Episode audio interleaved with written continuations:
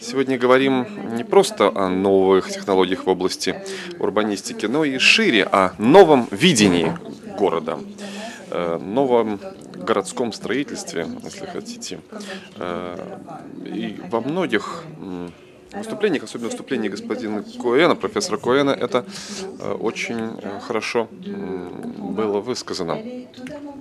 У нас такой предлагаем новую, новый метод, новую технологию э, вертикального строительства которая сочетается еще и с э, цифровой революцией. А это революция, которая похожа с революцией Коперника, э, похожа на революцию Коперника. То есть абсолютно меняется наше представление о мире, о мироздании, причем затронута и политическая сторона дела. И самое главное в том, что цифровые технологии позволяют выйти на сцену общественную сцену новым э, игрокам, новым частным лицам, и их роль все более возрастает. Я вот в частности с помощью э, смартфона сама организую свои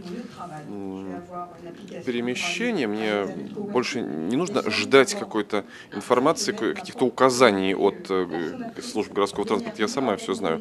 Я сама скоро буду организовывать свою работу и свою Э, свое потребление энергетических мощностей для себя.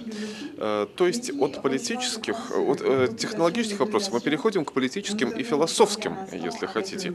Мы, в частности, с, с соседом сейчас говорили о цифровых технологиях, и мы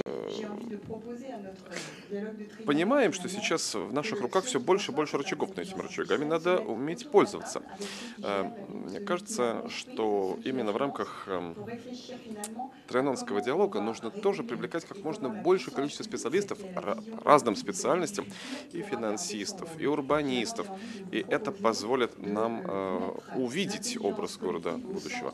Интеллект, э, искусственный интеллект это хорошо, но главное это наш коллективный интеллект, нас, специалистов, специалистов, представителей самых разных кругов и разных стран, мы должны обсудить вместе все эти вопросы и прийти к совместным решениям. Спасибо.